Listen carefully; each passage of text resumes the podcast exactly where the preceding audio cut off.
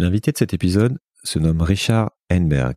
Il fait partie de ces penseurs que j'adore puisqu'ils sont capables de créer des ponts entre les sujets, de relier les choses pour nous aider à prendre de la hauteur de vue sur le fonctionnement du monde. En l'occurrence, Richard a écrit 14 livres qui explicitent les liens entre l'économie, l'énergie et l'écologie et s'est imposé comme une des références mondiales de ces thématiques. Son dernier ouvrage Power, qui vient de paraître, m'a fasciné. En étudiant le pouvoir et la puissance, leur signification, leurs différents aspects, il parvient à capturer une des grandes dynamiques d'évolution de l'humanité et pose un diagnostic sans appel sur les enjeux actuels. Je ne vous en dis pas plus si ce n'est que c'est une des conversations qui m'a fait le plus avancer dans mes réflexions personnelles. L'épisode est en anglais, j'espère bientôt pouvoir le doubler. En attendant, si besoin, activez la fonction sous-titres sur YouTube. Bonne écoute. Je ne sais pas si vous êtes au courant, mais le monde, il vous attend pas. Le monde, il bouge. Et il bouge vite. Bienvenue sur Sismic. Rien de tout ça n'est réel. Qu'est-ce que le réel? Quelle est ta définition du réel? Chaque génération, sans doute, se croit vouée à refaire le monde. Notre savoir nous a fait devenir cyniques. Nous sommes inhumains à force d'intelligence. L'humanité est menacée dans ses fondamentaux. Tu dois trouver dans tes rêves l'avenir pour lequel tu as envie de te battre. Hello, Richard. How are you? Hello, hello, Julien. I'm I'm I'm doing well, and yourself? Uh, I'm, I'm, fine, thanks. We're just discussing it, and back back from big summer break. So I'm, I'm really glad to, glad to start my September season with uh, that interview in English and uh, with with someone like you, you know, that has been looking at all the things I've been uh, investigating on for three years. You have been looking at this for decades, and you have been among those people, you know, trying to make sense of uh, of the trajectory of our modern civilization, and uh, which is what I, basically what I'm trying to do here at my, my little uh, level, and um, and you have Uh-huh. done you, you have done this uh, this research, you know, by in, which I find very interesting by connecting all sorts of topic together, by trying to think in system, and by ana- uh, trying to analyzing the links between energy, the economy, our civilization overall, and ecological matters. And uh, this is what I, really I would like to to talk about today with you: how to make sense of our times, and how should we understand today key challenges, and maybe what to do about this. Um, so, I- I mean, let's jump Mhm. into this. What is the situation we are we are in right now as humans? You know, what defines our our era, and how you describe this predicament, this complex challenge humanity has to face right now? Right. Uh, well, first of all, I, in, in understanding any species at any time, the, the most important things to take into account are population and resources. And the master resource is energy. Of course, food is is a way of getting energy from the environment. And so, you know, looking at any any given species, population, and food are, you know, the two big factors. And so, if you look at human history, we've uh, we've gone through uh, a series of shifts in the ways that we extracted energy and resources from the environment. The biggest one was the advent of agriculture, some, you know, eight or ten thousand years ago. But the biggest one actually in terms in, in quantitative terms was just recently when we started using fossil fuels we're talking about just the last 200 years uh, fossil fuels of course are an energy source but they enable us to extract other resources you know with tractors and steam shovels and powered equipment of all kinds we can extract resources from the earth transform them into products use those products, then those products become waste. So waste is also a factor in uh, in the life of any species, but in in most species in ecosystems, waste gets recycled. Now, with industrial humans, the last 200 years again, um, waste has become uh, much more problematic because we're extracting so many resources. Just the process of extraction results in pollution waste. But then once we're done with those resources, there's also more waste and pollution at the end of the process. So our our human predicament in the 20th and 21st centuries really is we've grown our population because we could, because we had the energy and resources from 1 billion at the start of the Industrial Revolution to 8 billion today. We've increased the rate at which we consume, our per capita consumption has increased approximately 800%, about eight, eight times over in that same period of time. And the, the consequences of this are everywhere. Uh, and of course, climate change is, is one of them because we've fueled this whole process of, of growth with fossil fuels, then you know, using fossil fuels results in greenhouse gas emissions and we're changing the climate. But that's only one aspect of the situation. There, it's, it's really, a, uh, it, it's important to see this as a whole uh, ecological process because otherwise we just get stuck on fossil fuel emissions and and we assume you know if we get rid of the greenhouse gas emissions everything is fine. But it's it's not so simple.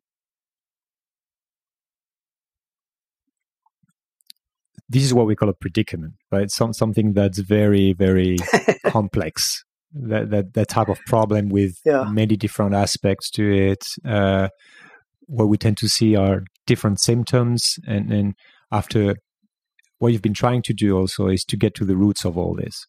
And after decades of you know thinking and after thousands of hours of of, of writing and teaching you, you are you are just publishing a new book called power in which you you tried to go to the roots of all this and to have a systemic and holistic view on our history and uh, and on present days on that predicament, right? And you say in the introduction of that book how much time it took you and how many false trails it took you to manage to to get to that to synthesize this. So, and we'll talk a lot about that book and and because this is your latest work. But first, I would like to hear you on this process of investigation. You know, which beliefs you had that were wrong or too simplistic? And based on that, what is still commonly misleading us, uh, misleading us the most when we look at the world today? Yeah, well, um, I'm constantly having to revise the way I think about the world because the world is always surprising. Uh, I spent many years uh, using the lens of resource depletion to, to try to understand uh, the global situation. And I did that because that's one that I think we tend to ignore too much. Pollution is a little bit easier issue to understand, and that's that's one of the reasons that I think climate change tends to get more attention than other environmental problems. So I I spent years looking at specifically oil and fossil fuel depletion, oil, coal, natural gas, how as as we extract these from the planet and burn them, we're drawing down the amount that's left. And this is this is a, obviously a problem because we depend so much on these fuels. So it's it's an important argument for reducing our reliance on fossil fuels apart from the question of climate change. So even if we dis- disregard the problem of climate change, there's still the problem of fossil fuel depletion to deal with, and it's so it's a it's a good reason for for uh, for getting off of fossil fuels. But it turns out that that's a really hard thing to understand fossil fuel depletion and um, peak oil, as the subject was known for uh, for many years, became a, a, a hot topic you know, if you look at uh, Google searches or internet searches for the subject of peak oil, there's a huge burst of, of interest in the subject around 2003 to 2008, something like that. And then it really started to taper off. And of course, the reason was that oil companies found unconventional sources of oil, like the tar sands in Canada, the, the heavy oil in, um, in uh, Venezuela, the the uh, tight oil in the U.S. and so on. And so the predictions about how soon global oil supplies would begin to decline turned out in most cases not to be accurate. Uh, now, the, the inaccuracy is not, you know, really dramatic. It's probably going to amount to 10 years or something like that, the difference between some of the f- best forecasts and, and when the actual uh, decline in world oil production happens. It, it, it, right now, it looks like it probably, peak probably occurred in, in late uh, 2018, but who knows? Maybe the, uh, the oil industry could rally once, once more briefly. But nevertheless, you know, this is an indication of how we get things wrong. Um, and, uh, and I think actually most of us are still getting uh, a lot of things wrong with regard to climate change and our environmental predicament. And one of them is that policymakers somehow are in charge. And all we have to do is change their minds, and somehow we can solve all of our problems uh, relatively painlessly. And the more I dig into all of this, the more I understand, the more I think, well, that's sadly, that's probably not true. So that th- these are that's one of the beliefs that you, that you had that it was about solving the energy question and uh, and convincing the powerful people. And uh, and right. and and and then more recently you reached to the conclusion that it was something else right? And and that something is related to uh, the dynamics of power. And uh, and let's get into this i mean because that's a topic of your book and it's fascinating because it it makes it possible to touch on the evolution of human history on energy on uh, fossil fuel as you mentioned but also on these human dynamics and uh, and on why we take decisions yeah. or why we are unable to take decisions just onto that word of power, which is interestingly, you know, means different things also depending on the different languages. And uh, and so in mm-hmm. English, what is power, and what are the the key elements, the key principles to have in mind when before we go into more details? What are we talking about?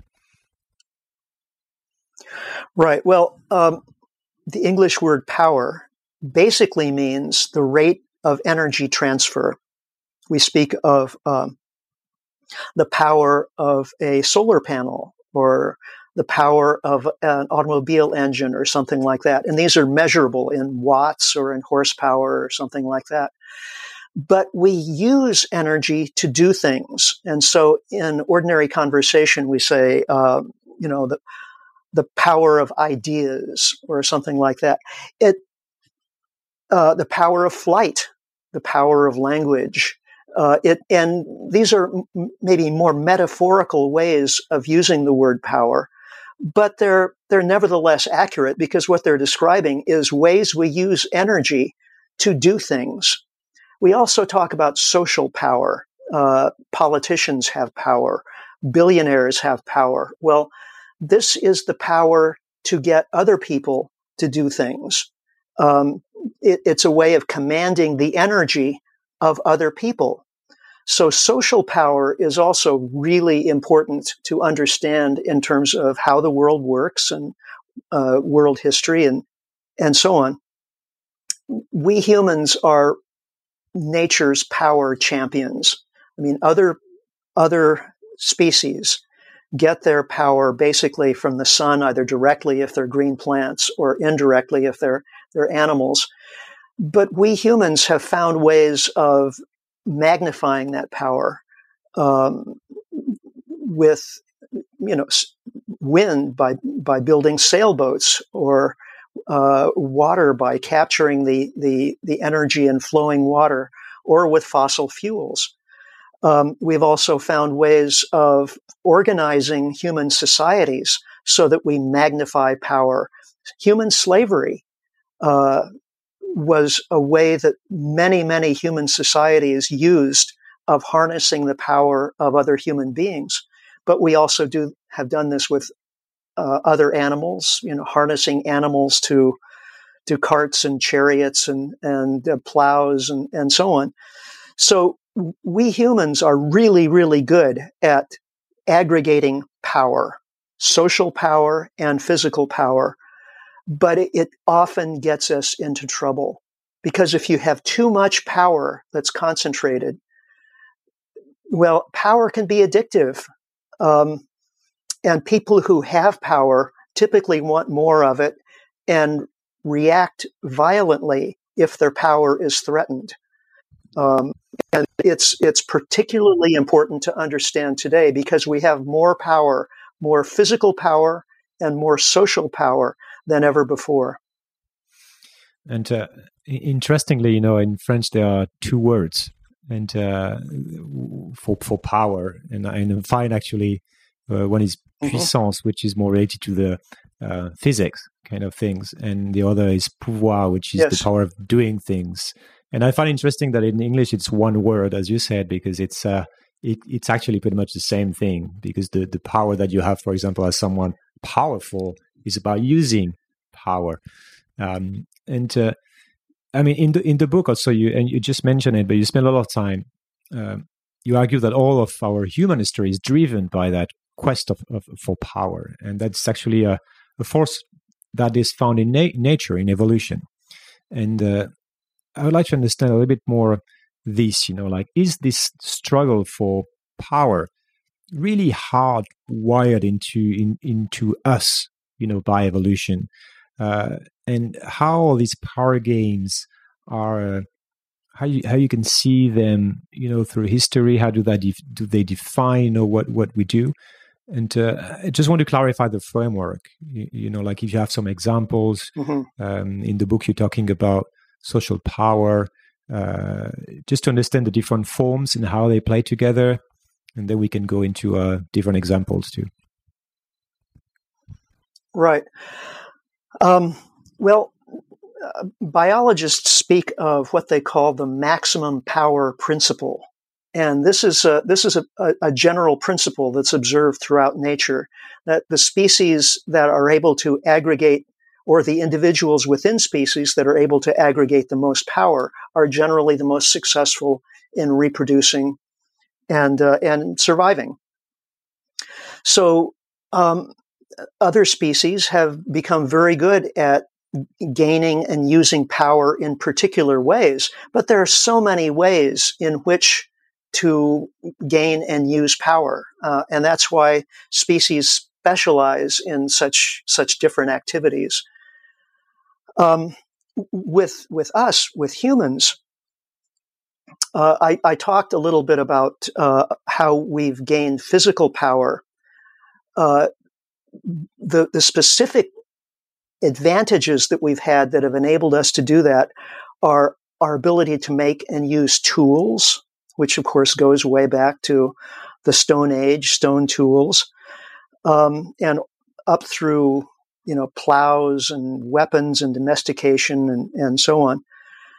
Um, and then language, which is enables us to teach other people how to make and use tools and there, thereby to make even more sophisticated tools to coordinate our behavior over time to communicate ideas to other people to get them to change their behavior. Um, language changed us in really profound ways. Uh, it enabled us to ask questions. And when we started asking questions like, why are we here? Um, what happens to us when we die? Well, then we used language to supply answers to those questions, which became religion, which is just a, an accidental byproduct of language. Uh, and but then religion goes on also to be a pathway of power to get other people to conform to certain behavioral ideas or, or norms so that some people, priests or kings or, or whoever, can then have increased social power. So the, the, the, main tools, if you will, of social power have been, as we mentioned, language, but also weapons. Of course, we, weapons are used to coerce other people directly or indirectly to change their behavior. Money, which is a, a concretized form of social power, very often uh, economists speak of money as just a neutral medium of exchange. But we all know from our, our daily life that if you have money, you can make things happen. You can control other people's behavior. You can get other people to do things. So money is social power. And then communication tools, uh, technologies, but technologies specifically around language, around communication. So everything from writing to social media, whoever controls communication tools has a special form of social power. And usually that results in either a great deal of wealth or the ability to command the behavior of lots of other people. Yeah, it's it's information, as you say. Like who who gets the information and gets the power um, to to do a lot of things. And I think we we can go go back into this a little bit later to understand uh, what is the situation today uh, because we all talk about the information the era of hmm. information you know who controls information and you've got so many people controlling so much information that is that can also explain the concentration of power we have today i guess uh, you you mentioned this before but uh, yeah i want to talk about modern times like it's great to have the framework to understand also that these power dynamics are not new actually that the the tools to uh, impose something to something else. The, the power tools are not new, and uh, and they are still the same today. Hmm. Uh, but you mentioned that something that's very new is uh, is our ability uh, for the past 150 years to tap into fossil fuels. And I would like to, right. since it's it's been you you wrote a lot of books on this, and it's still not clear, I think, for a lot of people. Maybe not those listening, but I would like to to to hear you um, a little bit on the relationship there is between um, fossil fuel oil and um, the evolution of uh, the past 150 years, you know, and our modern world today, mm-hmm. because this is about power again. Yes, yes. Right. Well, I think a key concept for understanding this is the idea of a self reinforcing feedback loop. That's where the result of some process feeds back into the, that process to make the process go even faster or, uh, or, or uh, increases the magnitude of that process in some way. And that's what fossil fuels have done with just about everything that we were doing already in society. They've sped it up and they've increased the scale at which we were extracting resources, turning them into products and turning those products into waste. They've increased the, the speed of human population growth. They've increased the rate at which we expand our, our cities, our, uh, our settlements, our land use to take space away from other species. And with the thing is this, this is a, the reason this is a, a self reinforcing feedback is that the more our population grows, the more demand for energy grows. And so then we produce more energy and that causes the population to grow. The same thing with consumption rates. Uh, energy, more energy from fossil. Yes, and innovation. Exactly. It's it's all part of uh, a, a big self-reinforcing feedback.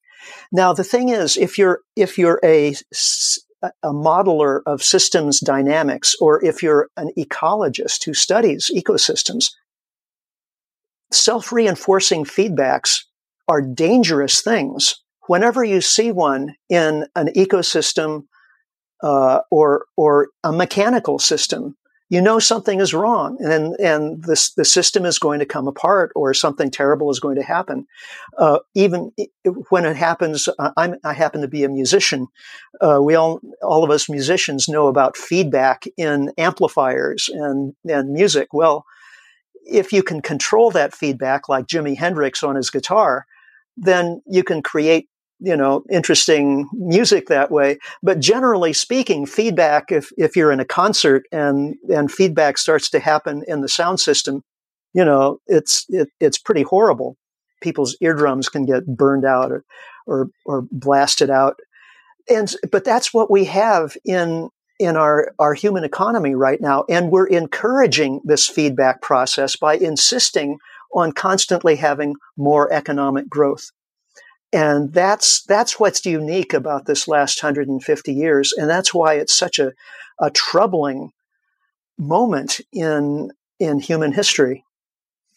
And we'll get back to that also, but this is, this is why also we, it's building an illusion that this can go on forever. I guess, and and, and there is a, yeah. it's a strong force of uh, of denial because we don't see it because most of us were born, and even our parents in rich countries were born in a world where it's uh, um, that feedback is only positive in a sense. And so, right. so, um, and I want to look at the current yeah. situation because now we are consuming uh, 2.5 planets a year. I mean, it's an image that I find a little bit weird, but that's the idea, meaning that uh, we're overshooting, we're beyond the limits, right? And in the book, you you say that we are currently overpowered. Can can we talk about this and uh, of the different aspects of uh, of what that means of this overpower? Right. Well, the, the symptoms are are everywhere, and um, there, there are two broad categories of symptoms of overempowerment. One is environmental, and most of your listeners are going to be familiar with some of with these symptoms, uh, like pollution. Not only climate change, but also uh, chemical pollution of, of many kinds. Um, there are hormone mimicking chemicals derived from fossil fuels that are found everywhere in the environment. They're found at the North Pole, the South Pole. They've they've just become uh, universal plastics. throughout the environment. And these, uh, yes, then they're related to plastics. And these these chemicals are are changing the uh, the, the, the sperm levels, the the ability to reproduce, not only in humans, but also in other animals. Um, that's just pollution. Then there's resource depletion, which we talked about a little earlier. I talked about the depletion of fossil fuels, but this is happening with, with also other renewable and non-renewable resources with deforestation, with uh, basically uh, mining the fish from the sea so that they're the the the fisheries are being overfished. There are fewer fisher, fish left uh, to reproduce to supply future generations, and then non-renewable resources like like minerals, metals, all, the, the, the resources that we will need to build renewable energy infrastructure, the uh, the, the, rare earth materials, the lithium and, and uh, copper and so on that we will need in order to build batteries, solar panels, wind turbines, and, and so on. And then there's the loss of wild nature, which has been um, ignored for far too long. Something like 70% of the insects have disappeared in the last 50 years. Two thirds of uh, vertebrate and invertebrate animals, uh, approximately, have, uh, other than insects, have also disappeared. Uh, this is true also of fish in the oceans. And some of this is happening as a result of pollution, but much of it is happening simply because we're taking habitat away from uh, other creatures. So these are environmental symptoms of over empowerment of one species, which is us. Then there are social system uh, symptoms of over empowerment, and here, I think just economic inequality is the is the most obvious. You know, economic inequality has been with us for a very long time since the beginnings of of state societies and and agriculture. You know, five, seven, eight thousand years ago. Uh, that's when we first had kings and slavery and and so on. Um, but it's been a, a, a, sort of battle ever since then to try to tamp down those extreme levels of inequality uh, and to empower those who had been so drastically, you know, disempowered. So getting rid of slavery and uh, and getting rid of of kings and tyrants and so on. These have been you know major civil rights and human rights activities over over the past hundreds and, and thousands of years. But the basic process of inequality, of creating economic inequality, which was set in place, you know, five, seven, eight thousand years ago, is still operating. I call it the, the wealth pump. You know, when more resources, more energy is flowing through society, the people who already have an unequal share are able to use that social power in order to manipulate the rules of the game so that even more power or more wealth flows in their direction. So what happens is in a, in a, any given society, the level of inequality tends to increase until a crisis point is reached, at, what at which time there's economic collapse or um, a revolution or perhaps a war or a, a, a, pandemic or something like that. And then the things get rearranged and the process starts again.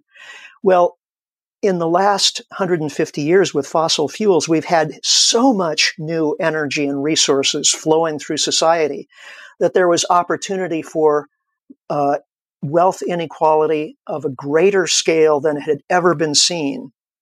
And that's, that's basically where we are now.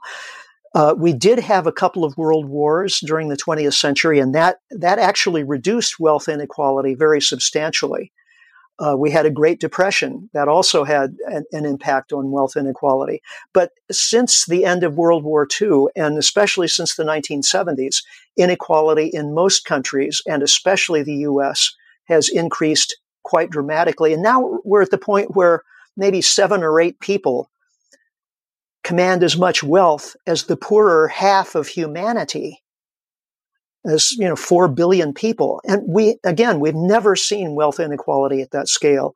And we know from history that when inequality becomes too great then society becomes vulnerable to collapse. People lose faith in the system. They tend to think more and more that the system is rigged and unfair and they refuse to cooperate with it and and the system begins to fall apart. Politics becomes more polarized.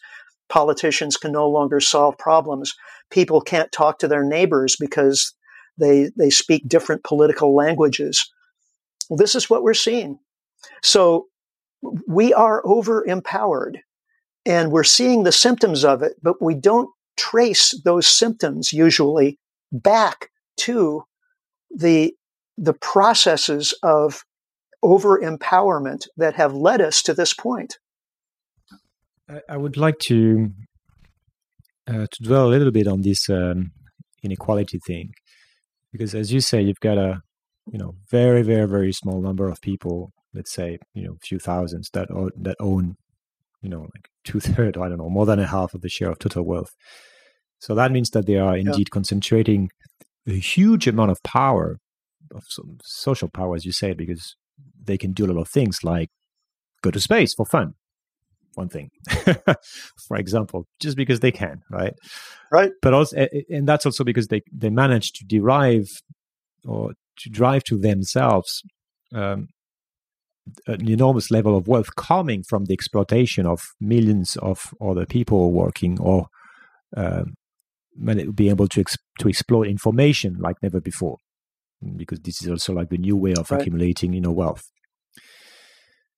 and but in the end this is fossil fuel or people working right i just want some people argue that we are not collectively overshooting that uh, it's actually just a few people that are overshooting that are uh, con- concentrating too much power make meaning because they have a lifestyle that is you know a hundred times a thousand times um, more polluting than uh, the average of the people on the planet and also because these people are preventing change from happening w- what do you think of of that of uh, again, this is a discussion I had on social media where, and I keep I keep reading this. Like people people are telling me it's not about overpopulation. It's not about us.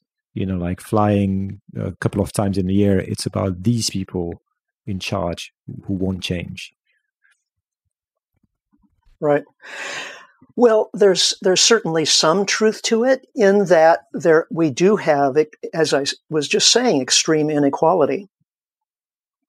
But the fact is that we as a species have become over empowered in terms of the rate at which we use resources and the and the growth of our population. I mean, the, our our rate of resource use is partly a function of our population increase, and it's partly a function of the per capita rate of resource consumption. And it's true there are there uh, you know a couple of billion very poor people uh, in the global South whose rate of consumption is very minimal. I mean, they're they're not the problem in a sense, except that you know by increasing their their population, they are putting more pressure on their local ecosystems and environments and, and causing species in those ecosystems and environments to, you know, uh, go extinct and, and, and be pressured out of existence. So, yes, it's true that some people are more at fault than others, but we also have to take into account just the over empowerment of us humans as a species. And if we don't come to terms with that, if we just think that you know getting rid of a few rich people is going to solve the problem, then unfortunately, I think we're deluding ourselves. Uh, so I, I would like to to try to summarize a bit at this point. We where we just said we ha- so we have a ecological crisis already happening that you you know you provide some provided some figures. We have climate change that is already becoming a very real problem for you know millions of people and threatens more millions of, of lives you know in a matter of uh, years or decades. And we have energy crisis coming. And we have uh, sorry i'm laughing because just nervously. And we have a crisis in our in our democracy you know like uh, because we're unable to reach consensus and mm. just to just to look at things as they are so this is kind of a, our predicament and, in the point you're making with this right. book, the conclusion you reach after those decades of looking at this is that the deep source of all this is our pursuit pursuit of power as a species, and the fact that we ended up ended up being overpowered because, well, nothing for now is limiting us. That that's a good summary, right? Yeah, um, yeah. So far, so good. So I, I, would like to look at the implications you know, of this diagnostic, as it seems then that uh, there are a lot of misunderstandings uh, uh, around what is at play, you know, in the media or in the political world. So, if the source of our problem is that we are overpowered collectively, that means that the only way to get out of the weeds is to reduce our consumption of power, right? To self limit our power. So, mm-hmm. isn't that the biggest misunderstanding today? You know, because can we keep growing our economies, our energy consumption, our population, improve our lifestyles, and solve, let's say, just climate change, you know, climate crisis? Because yeah. this is this is what yeah. almost all the people in charge are saying right now. Right. Yes, and uh, I, have I've spent years just on on this point um, alone, uh, looking at the question of whether renewable energy from solar and wind can enable a modern industrial society to continue growing. And my, my conclusion is that it can't. I, I worked with uh, uh, David Fridley, who's on the energy analysis team at Lawrence Berkeley National Laboratory, for a year uh, specifically on this question, and we we wrote up our results as a book called Our Renewable Future. And our, our conclusion was that uh, solar and wind can't do it. And the reason is that, uh, well, actually, it's a it's kind of a complicated discussion, and we could just spend the rest of the time talking about about this. But I'll I'll try to be as brief as possible. Um, solar and wind produce electricity, and they do it directly without having to burn something, which is which is great. But sunlight and wind are intermittent. The, the sun isn't always shining, the wind isn't always blowing. So we have to find ways to store energy, and that actually costs energy and resources. Uh, we have to have redundant generation capacity uh, in different places that's all connected by way of uh, super grids. And then we have to electrify all the ways that we're using energy uh, currently that don't involve electricity, which is transportation, industrial processes, um, all, all, agriculture, all kinds of really important things. 80% of our energy consumption currently involves energy sources other than electricity. So that 80% of energy consumption is going to be, in many cases, difficult to electrify. Just look at aviation. Can we have electric planes traveling from, you know, Paris to New York? carrying 300 people? Well, no, it's not, that's not going to happen. Yes, we could have smaller electric aircraft in certain situations doing, you know, carrying a few people here and there. Companies are looking into that. It's, it's feasible. It's expensive, but it's feasible. So how do you, how do you, uh, take care of these other things? Well, you can create synthetic fuels by using lots of electricity from wind turbines and solar panels like to hydrogen, right? make hydrogen from water and Hmm. yeah and and then use the hydrogen to make methanol or something like that but this is very in, energy inefficient and it's also very expensive then you have the problem if we try to do all of this very quickly in a short amount of time you know we're, we're trying to be carbon neutral uh, net zero emissions by 2050 in order to avert catastrophic climate change. If we try to do all of this in, in 20 or 30 years, the result will actually be a huge pulse of carbon emissions. Why? Because building all of this infrastructure, not just the solar panels and wind turbines, but the electric vehicles and the, an entirely new generation of industrial equipment that is either using electricity or synthetic fuels, building a whole new uh, industry of creating synthetic fuels and storing them and transporting them and, and so on, which would basically replicate our current fossil fuel industry. But we couldn't just use the, the, the, the oil plants and natural gas plants that we already have because uh, we're, we're, talking about different fuels with different char- characteristics needing their own you know unique production processes when you you know building all of that requires energy. And where is that energy going to come from? Well in the in the initial phases at least it has to come from fossil fuels because because that's 80% of the energy that we have right now. So there's no way around it. If we try to uh, build enough renewable energy infrastructure to enable us to continue using energy at current rates the result will be again, a big pulse in carbon emissions, which is exactly what we're trying to avoid. So the only way to solve the climate problem is to reduce our normal energy usage for transportation, uh, producing consumer products, and, and so on, while we build alternative energy.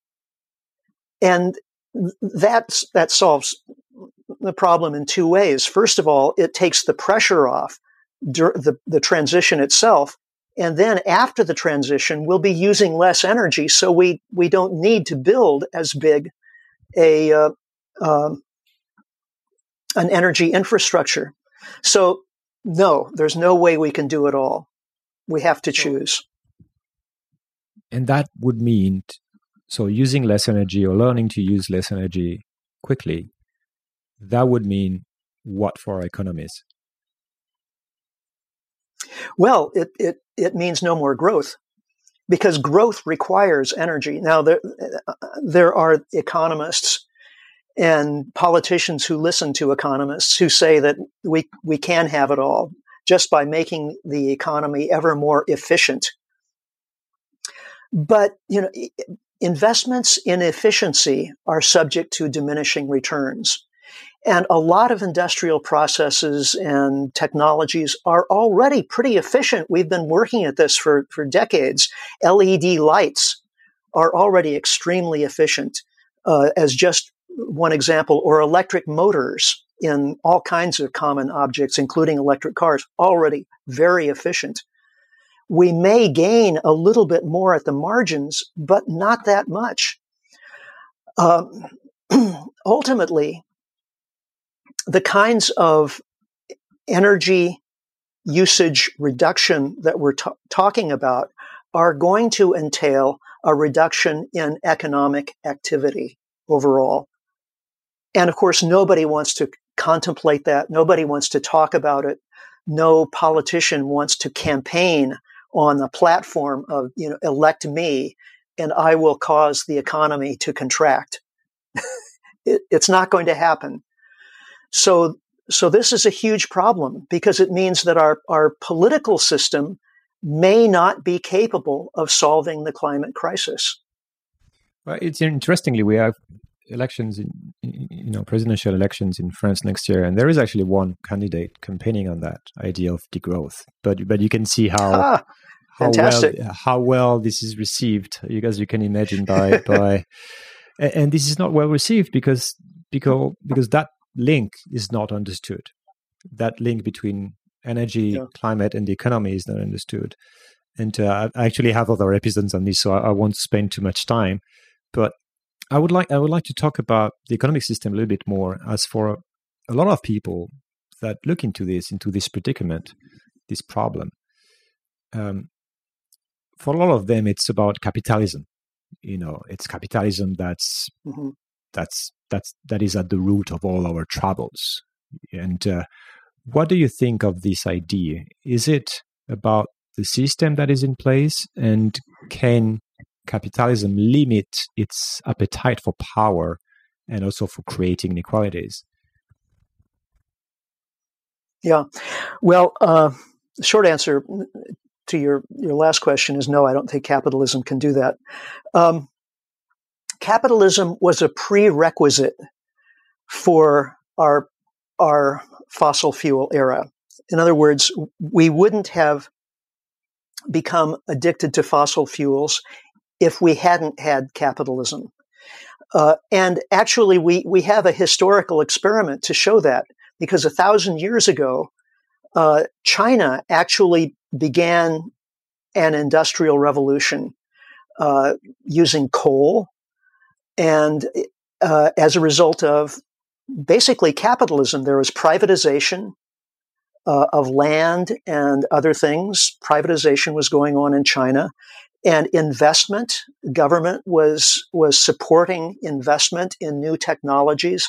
There was all sorts of innovation happening, and so uh, coal consumption was rapidly increasing, and it really looked for all the world like an industrial revolution. But then the government saw this as a threat to their political power, and they shut it down. So instead of the Industrial Revolution happening in China around 1000, 1200 AD, it happened in Europe and North America, you know, 800 years later. But it wouldn't have happened in Britain. Uh, it wouldn't have started in Britain if not for, again, privatization and government protection for investment, basically corporations this was the the, the legal and and economic framework that enabled the fossil fuel revolution to happen. But that said, you know, does that mean that if we get rid of capitalism, then all of our problems are solved? Well, no, it doesn't, because we still have our current levels of uh, population and consumption to deal with, and as long as we have that, then we're still in this in the same fix. Now, I think we we will have to deal with with capitalism, with private ownership of resources. It's that's just something that sh- should not happen. I mean, what what person, what company uh, created, you know, underground deposits of coal or copper or uh, fresh water or any of these things. Nature did that. So why should any human being claim ownership over what nature has provided? It does, just doesn't make sense. But in the logic of capitalism, that's that's how the economy works. We have to change that. Um, now, could capitalism survive the end of growth? That's a question I hear a, a lot. And I think it actually probably could for a while. Uh, even once the economy starts to shrink, capitalism probably can survive for a while just by consuming what's left of you know people and nature and you know uh, kidnapping people for ransom could become a big capitalist you know, uh, nice. among other kinds of things. You know, ran, ransomware. All of these things are yeah. are basically capitalist enterprises that take advantage of the of processes of social decay and, and collapse. Um, so yeah, capitalism could still be with us for a while, but uh, but you argue, uh, you argue, that this is a problem ultimately because, because, this is a system that is optimizing power, right? That that is power angry by nature, right? Okay. Exactly. That's that's the that's really is the ultimate nature of capitalism itself. It's a system that that aims to concentrate power in the hands of a few people. Hmm. And so, of course, uh, especially in the context of having fossil fuels, it, it's a recipe for disaster. So, what's the alternative? Like, is there an, an optimum power principle, meaning a, a system in which we could be capable of limiting our power so that we can, you know, solve that and then flourish for a longer period of time? And if it exists, why does it appear that you know humans are failing to restrain their power and are willing to risk literally everything you know right now in pursuit of it. Yeah. Yeah well that's that's one of the central questions that i i address in the book. Um, because if if we're designed by evolution to pursue power and nothing else then you know there's really no hope at all. But i don't think that's the case. You know we we see the the effort to moderate power everywhere in nature. Um, even in our own bodies, we have what's called homeostasis. It's it's a way of you know, bodily functions remaining in dynamic balance over time. We see the same thing in ecosystems with predator prey population dynamics. Um, some species uh, are you know just reproduce as as long as there's food or space, they'll just reproduce and reproduce until they hit hard limits and then their population will crash. Other species take a different route. Um, uh, one example is the, the American pika, which is a little rabbit like uh, uh, creature that's found mostly in the Rocky Mountains in the American West. Uh, these kinds of species, and there are many of them, uh, hundreds and hundreds of, of species in, in, that fit this description, they specialize on rare food sources and rare habitats where very few of them are able to live at any any one time or in any one place. So their population is always very low, but it tends to be very stable. So there that's why there are lots of these species because they tend to persist over a long time. So they've, they, these are species that have traded the kind of boom and bust dynamism of, you know, other species for a kind of stability. So human beings, we can do the same thing, and we have. There are human societies that have been boom and bust kinds of societies, lots of civilizations, the Roman Empire, you know, of course, we're doing the same thing right now. But there have also been human societies that have maintained themselves fairly in a fairly stable way for hundreds and thousands of years. We also have institutions, uh, ways of checking and challenging power. Democracy was is at least in part a way of keeping tyrants from gaining too much social and political power. Uh, we have uh, we we tax rich people at higher rates than poor people in order to prevent economic inequality from getting too extreme within societies, and then we pro- provide government programs, healthcare, education, and so on to poorer people again to help balance the scales so that uh, economic power doesn't become too uh, too concentrated in, in society. So the second part of your question is if we can do these things, if we have a history of limiting the concentration of power, if it's possible because it, it happens elsewhere in nature, then why aren't we doing it now? Why haven't we already solved climate change? And the reason is, again, it goes back to fossil fuels and, and I suppose capitalism too. We got so much so fast that we came to believe that there are no limits, that we can do anything, that uh, there there is no carrying capacity limit for human beings on planet Earth.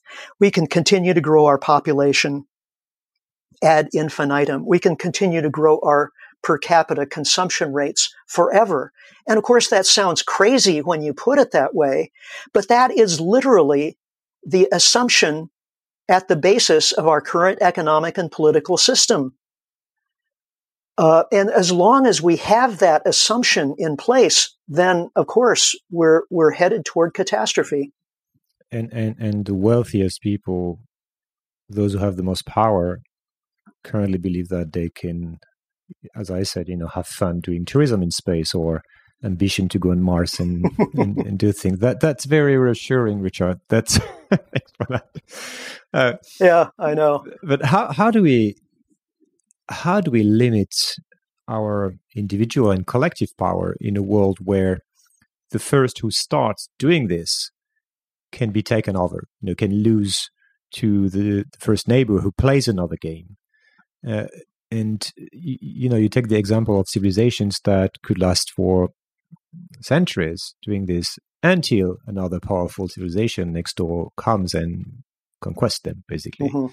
So, isn't there kind right. of pris- prisoner dilemma here? Uh, isn't it? And and we can understand also like the fears of those who say that it's suicide, for example, for a nation or or a company to limit itself, because in the end, you would lose power, you will lose market shares, or you will lose sovereignty and this is something that we hear a lot. Yeah. What's the yeah? What's the, the you're, trigger? You're absolutely right. Well, there, um, game theory provides solutions to the pris- prisoner's dilemma. And again, we see this in, in human societies that have learned self limitation. Usually they did this as a result of trial and error you know, when it, when human beings first arrive in a new environment, and we're talking many thousands of years ago, when people first got to the Pacific Islands, for example, first thing they did was kill off the big game animals because this was a, a cheap, easy source of, of food.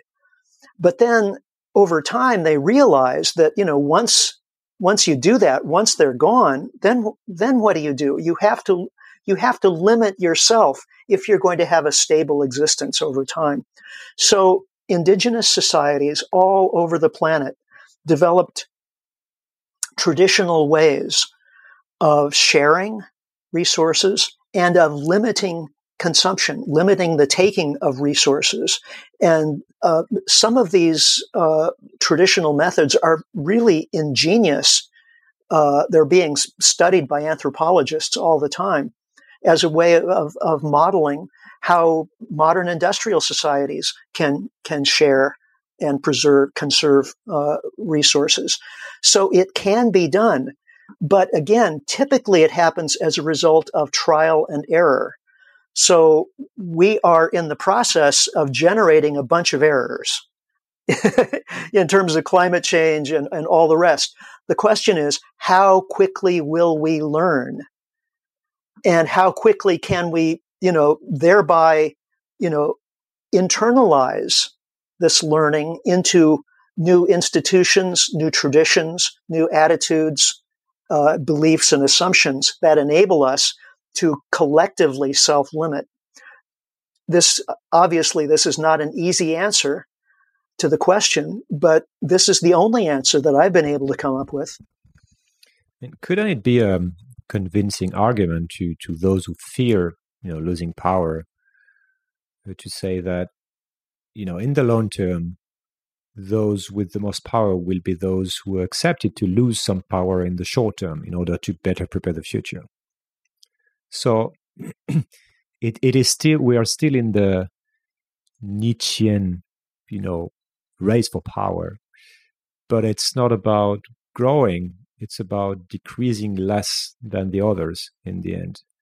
Is it so? Does it make sense?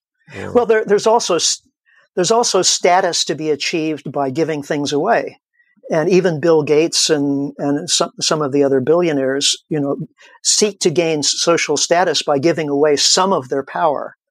Uh, and again, this has this has roots in traditional societies that go way back, where the the the big man in in the the group gained his status by giving everything away. And only the difference is, you know, somebody like Gil, Bill Gates doesn't give everything away. He just, yeah. you know, a, a certain percentage.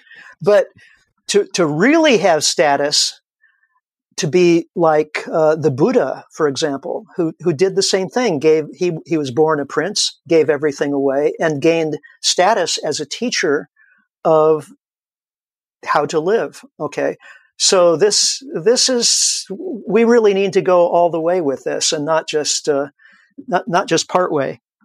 Yeah, I have another question for you on this later because I want to spend more time now, um, if you still have some time, let me know if we if I need to rush. But um, I would like to spend some time discussing about what's next and uh, and what to do about it. Like, thanks, we have one hour of diagnostic. I think it's super interesting, super clear now uh, to understand the power dynamics. But you, yeah, you've spent decades with some of your you know fellows of your friends explaining what is going on since the 70s basically and you have witnessed how much that was successful. and we are we are in a far worse situation, you know, compared to where we were, you know, 40 years ago. So do you think that today there is something different happening? You know, as some say, a new generation or uh, you know, a reckoning like events like fires, hurricanes, flooding that could really trigger something and, and ignite change in that trajectory or is it just the history repeating itself and you don't believe it? Uh, well I, I do think that the the younger generation now is aware that there are unique and overwhelming problems that they're facing for which they have not been adequately prepared. Um, I think a lot of them feel that they've been betrayed by older generations, by people in my generation, for example. And I think they're right. Um, we have not prepared them for what's coming. We have prepared them to be uh, information workers or managers of systems that are inherently unsustainable. Uh, very few of them know how to maintain themselves in wild nature or how to understand how nature works. Uh, it's the it's largely a, a, generation that's grown up in an urban context, surrounded by machines and electronic gadgets, and yet they have um, they have a future ahead of them in which so much of that is going to break down, and they're going to have to know somehow or have to figure out how to maintain life in the context of a changing climate, of collapsing economic system, and and all the rest. So people in my generation really owe it to these younger folks to help them in any way we can, to not just to understand the situation, which I spend much of my time doing, but in practical ways. Um, young farmers, for example, there there are young people who would like to become, let's say, organic farmers, but very few of them have access to land because land has become ridiculously expensive and it's already owned by people in my generation. So we need to give up power now to people in in the younger generation to enable them to begin to solve the problems that we have created and are bequeathing them. That's that's but but so, so what's um I would like, yeah, I would like to spend time on this, on the concrete things, because what, what's our pathway to avoiding mm-hmm. first? Eh, because there are two aspects. One is avoiding the worst to happen, and the other one is getting ready. I, I want to talk about these two different way of uh, yeah. kind of you know acting. So, what sure. is there a pathway to avoiding the worst outcomes during the rest of this century? Because you know there are a lot of climate groups, social justice groups, anti-war groups, and you know all sorts of organizations, activists. Uh, do you think that they have a chance mm-hmm. of shifting society's current tra- trajectory, and um, or are we ab- aboard kind of a doomsday machine, as you wrote in one of your articles?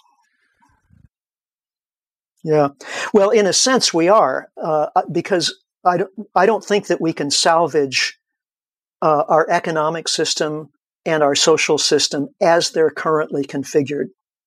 So that has to change. But there are already lots of idealistic people who are trying to change those systems in ways that may, may make them more survivable over the long run. So we're, we're talking about idealistic people in who are working in, in food systems, political systems, social systems, economic systems, and, and so on.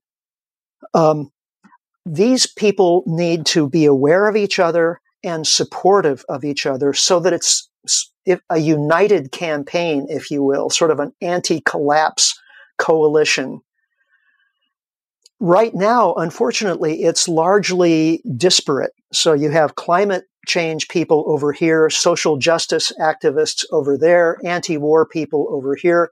And generally speaking, these, these people don't talk to each other that much, or when they do, they're competing with one another for funding from uh, found, philanthropic foundations.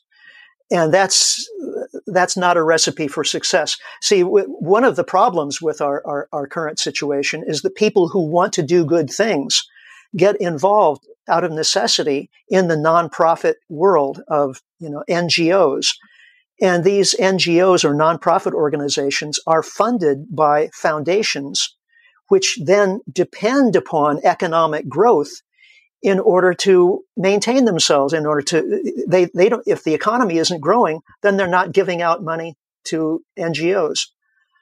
So how does, if, if economic growth is part of the problem, then this is not a situation that's that's that's likely to work. So you really have to have people who are dedicated to making these kinds of changes, whether uh, whether they're in a the philanthropic world, the nonprofit world, or outside of that whole world, just working voluntarily or uh, even in in small for-profit companies. Uh, all of these folks have to have to find ways of working together. That's interesting also because you, you have a lot of people that argue that uh, you know you need to to work within the system because this is where the money is, this is where power is, hmm. and this is the biggest lever. Uh, and and I have questions related to that.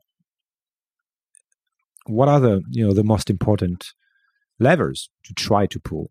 the, the some some people call them the acupuncture points. You know, that could be tipping points because and uh, and the most convincing argument I hear, for example, is that we need to change our culture and our values. We need to change uh, uh, and redefine right. status. You mentioned it before, and today high status is granted to those who are managing to accumulate, you know, money um, and whatever the cost, short term and long term.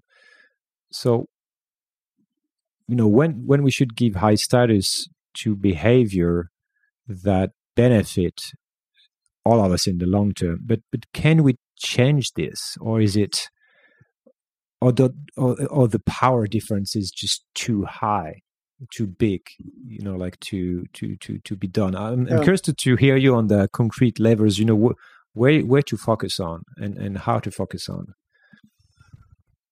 mm-hmm.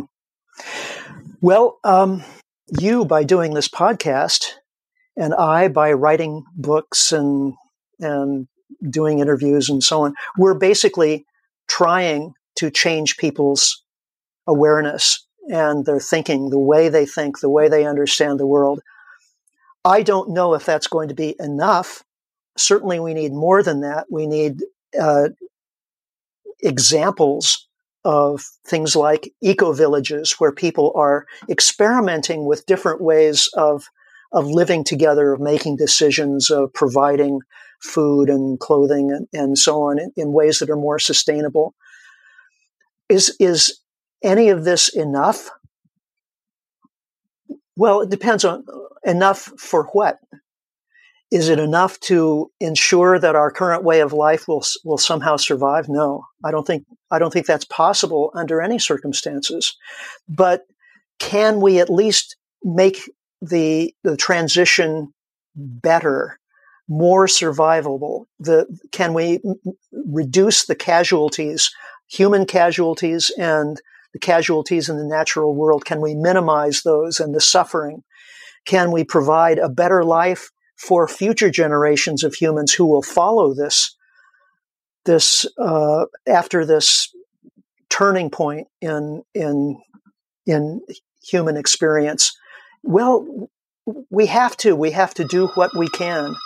And uh, time will only tell if it's, you know, enough. I don't I don't know if the word enough really is meaningful in this situation.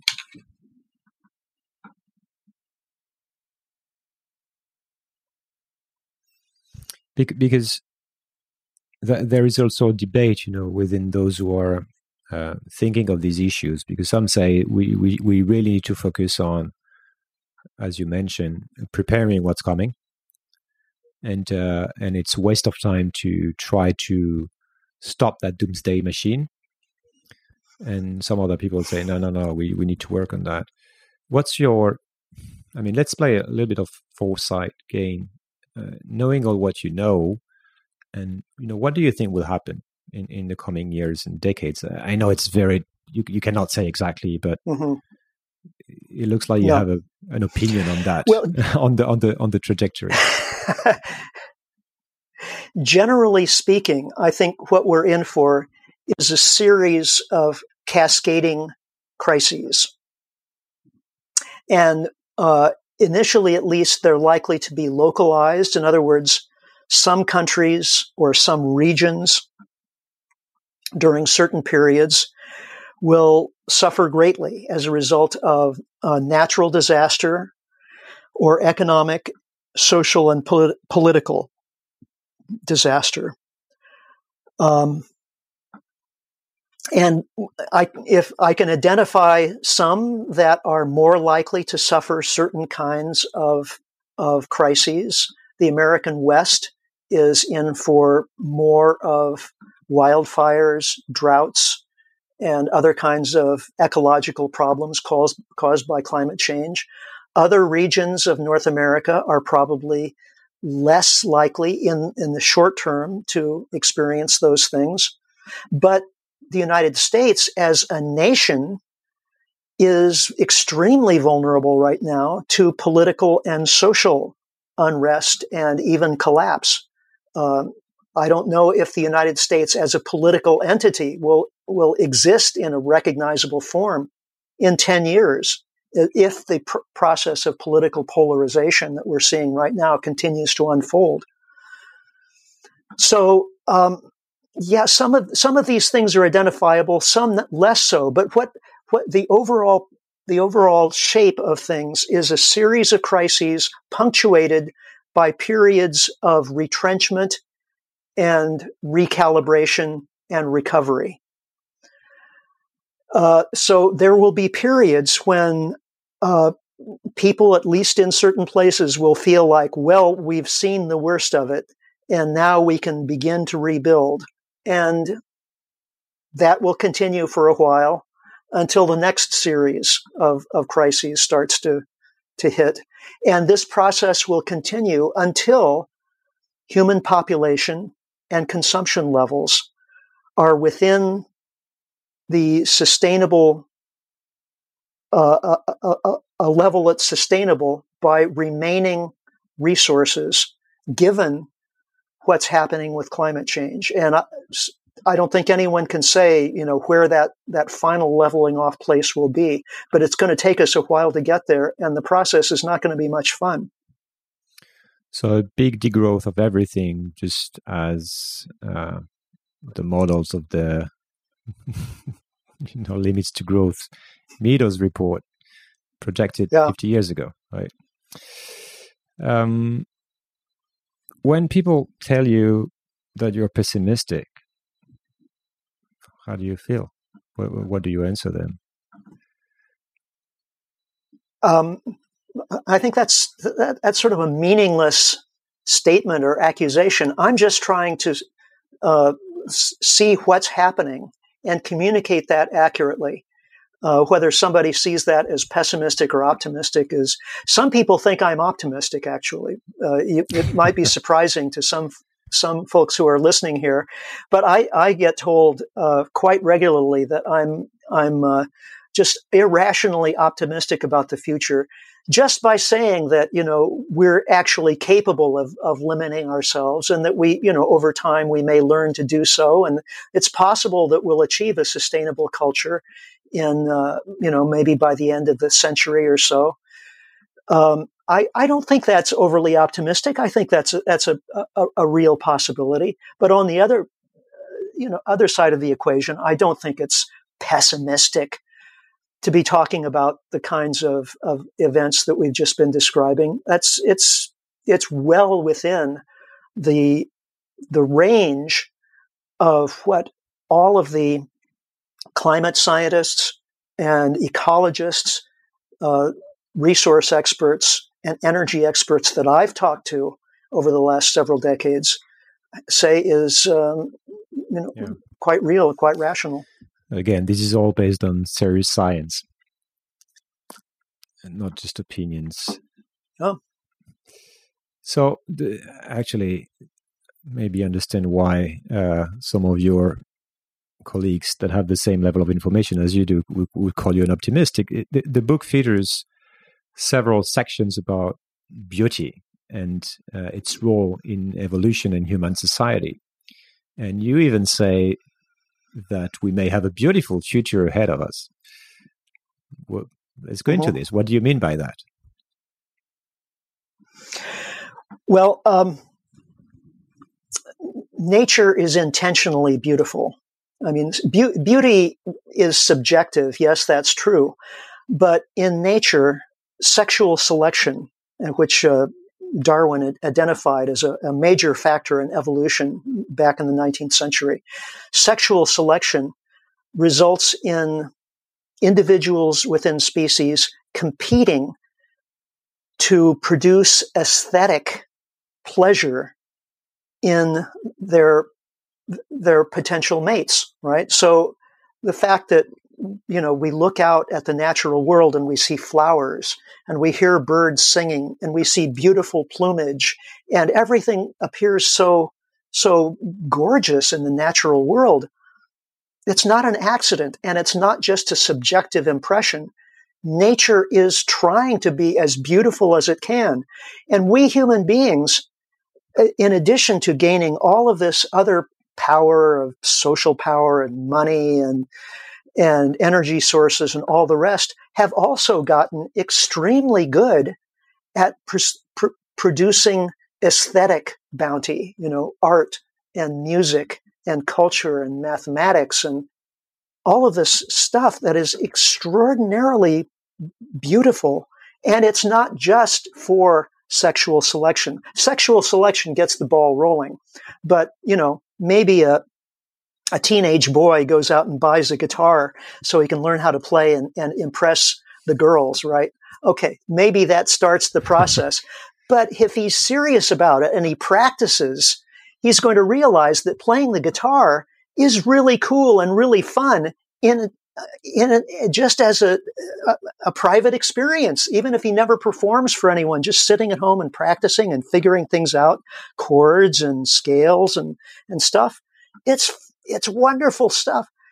Well, you know, we we have commercialized the arts just as you know because we have a we're in a capitalist culture and i think that has resulted in a kind of aesthetic decadence that has diminished our lives to to an unnecessary degree but if we can get past this phase of human evolution characterized by capitalism and and environmental overshoot and so on if we start to devote ourselves more toward the creation of beauty, that's something that is not inherently destructive from an environmental point of view. I mean, you know, building, uh, making our structures as beautiful as possible,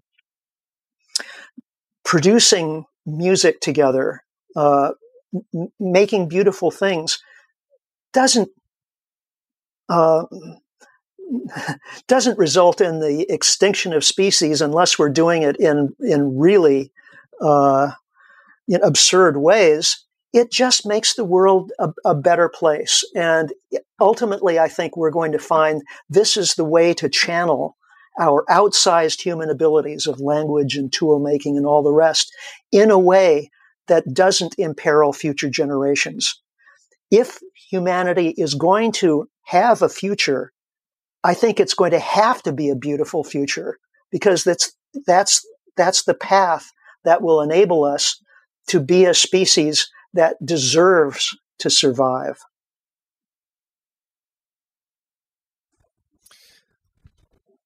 What what is your advice for a, a piece of advice for anyone who is uh, becoming aware of the situation we talked about? Uh, and that that's also a, very personal question here because now I'm, I'm, starting to be very yeah. well aware after you know, years of investigation.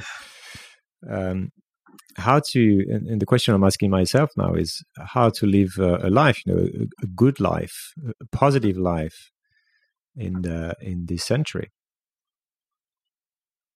Yeah, are, that's a very important question.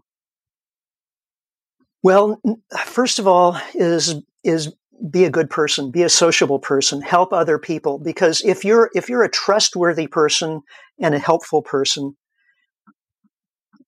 then people will trust you and you will be able to recognize when other people are being trustworthy and helpful and you will naturally, naturally associate.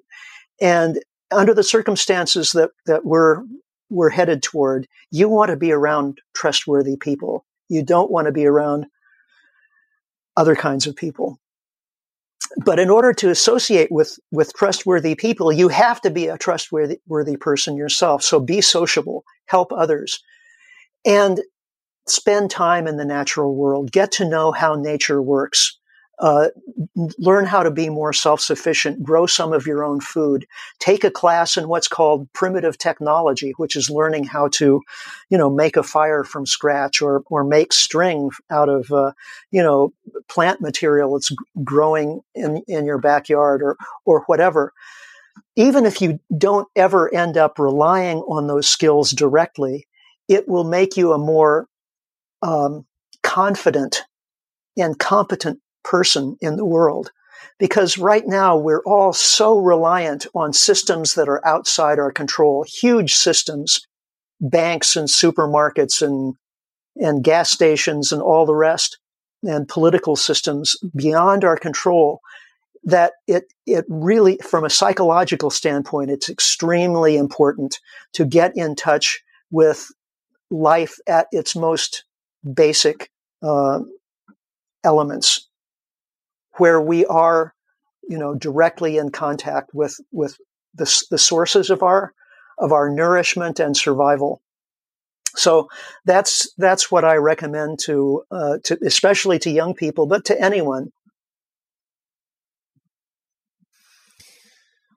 Yeah, I guess I have a question to, that I always ask in the end about how what should I tell my two little girls in, if I want them to be happy and stay yeah. innocent as long as possible. Uh, but I also want them to be, yeah, to to to be ready to live in in this world. I, you you said it. I I don't think it's very much your answer would be very much different, but uh, uh, as right, it's about starting as early as possible. Yeah, help make make sure they have experiences of of nature and uh, taking them camping, for example, so mm-hmm. that they feel comfortable in the natural world.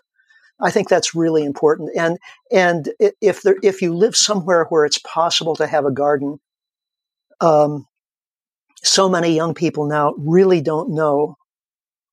They don't know where their food comes from. It's all theoretical. It's all abstract. You know, it comes from the supermarket, and uh, and that's that's no way to live. That's no way to to think about the world. Do you have? that's the, the last question. Do you have do you have two books that um, or two type of contents, two books that everyone should should read that could help uh, you know living a good life in in today? Hmm. That's a tough question to answer because, as you can see, I'm surrounded by books, and they're all good. But uh, you know, if I had to choose two, I'd say Limits to Growth, which you mentioned earlier, which was published almost exactly 50 years ago. It'll be 50 years in, in 2022 because it was published in 1972. Everybody should read that book once in their, in their life. I think it's the most important book of the 20th century. And the other is a much older book, the Tao Te Ching of Lao Tzu. Um, the, the foundational text of Taoism. And we don't even know if Lao Tzu existed or, you know, who really wrote it or exactly when. Um, but it's an example of people thinking in a way that's that's universal, that's that's meaningful in all times and places, and that um, is you know is philosophically sound. Uh, I, I I read both books when I was, I guess, around 21 years old, and they both shaped my worldview um, for my entire adult life. And I still pick both of them up once in a while and uh, and reread, uh, especially the the Tao Te Ching. Well, think, thanks a lot for this, and uh, yeah, it's been an hour and a and a half of uh, very dense and very interesting information. Th- thanks a lot, Richard, for your time. It's a pleasure speaking with you, Julian. Take care. Voilà, j'espère que cet épisode vous a plu. Vous pouvez comme d'habitude retrouver les notes détaillées et les infos complémentaires sur sismic.fr. Si le podcast vous plaît, parlez-en, mettez une note sur Apple Podcast et pour ne rien rater, rejoignez-moi sur les réseaux sociaux ou abonnez-vous à la newsletter. Je suis Julien Devorex, Sismic est un podcast indépendant et je me consacre désormais entièrement à ce projet. Pour me soutenir dans cette démarche et rejoindre la communauté privée Slack, vous pouvez faire un don à partir du site. Enfin, si vous souhaitez échanger avec moi ou me solliciter pour une conférence, contactez-moi pour en parler. Merci encore pour votre écoute et à bientôt dans un autre épisode. Changer le monde? Quelle drôle d'idée. Il est très bien comme ça, le monde, pourrait changer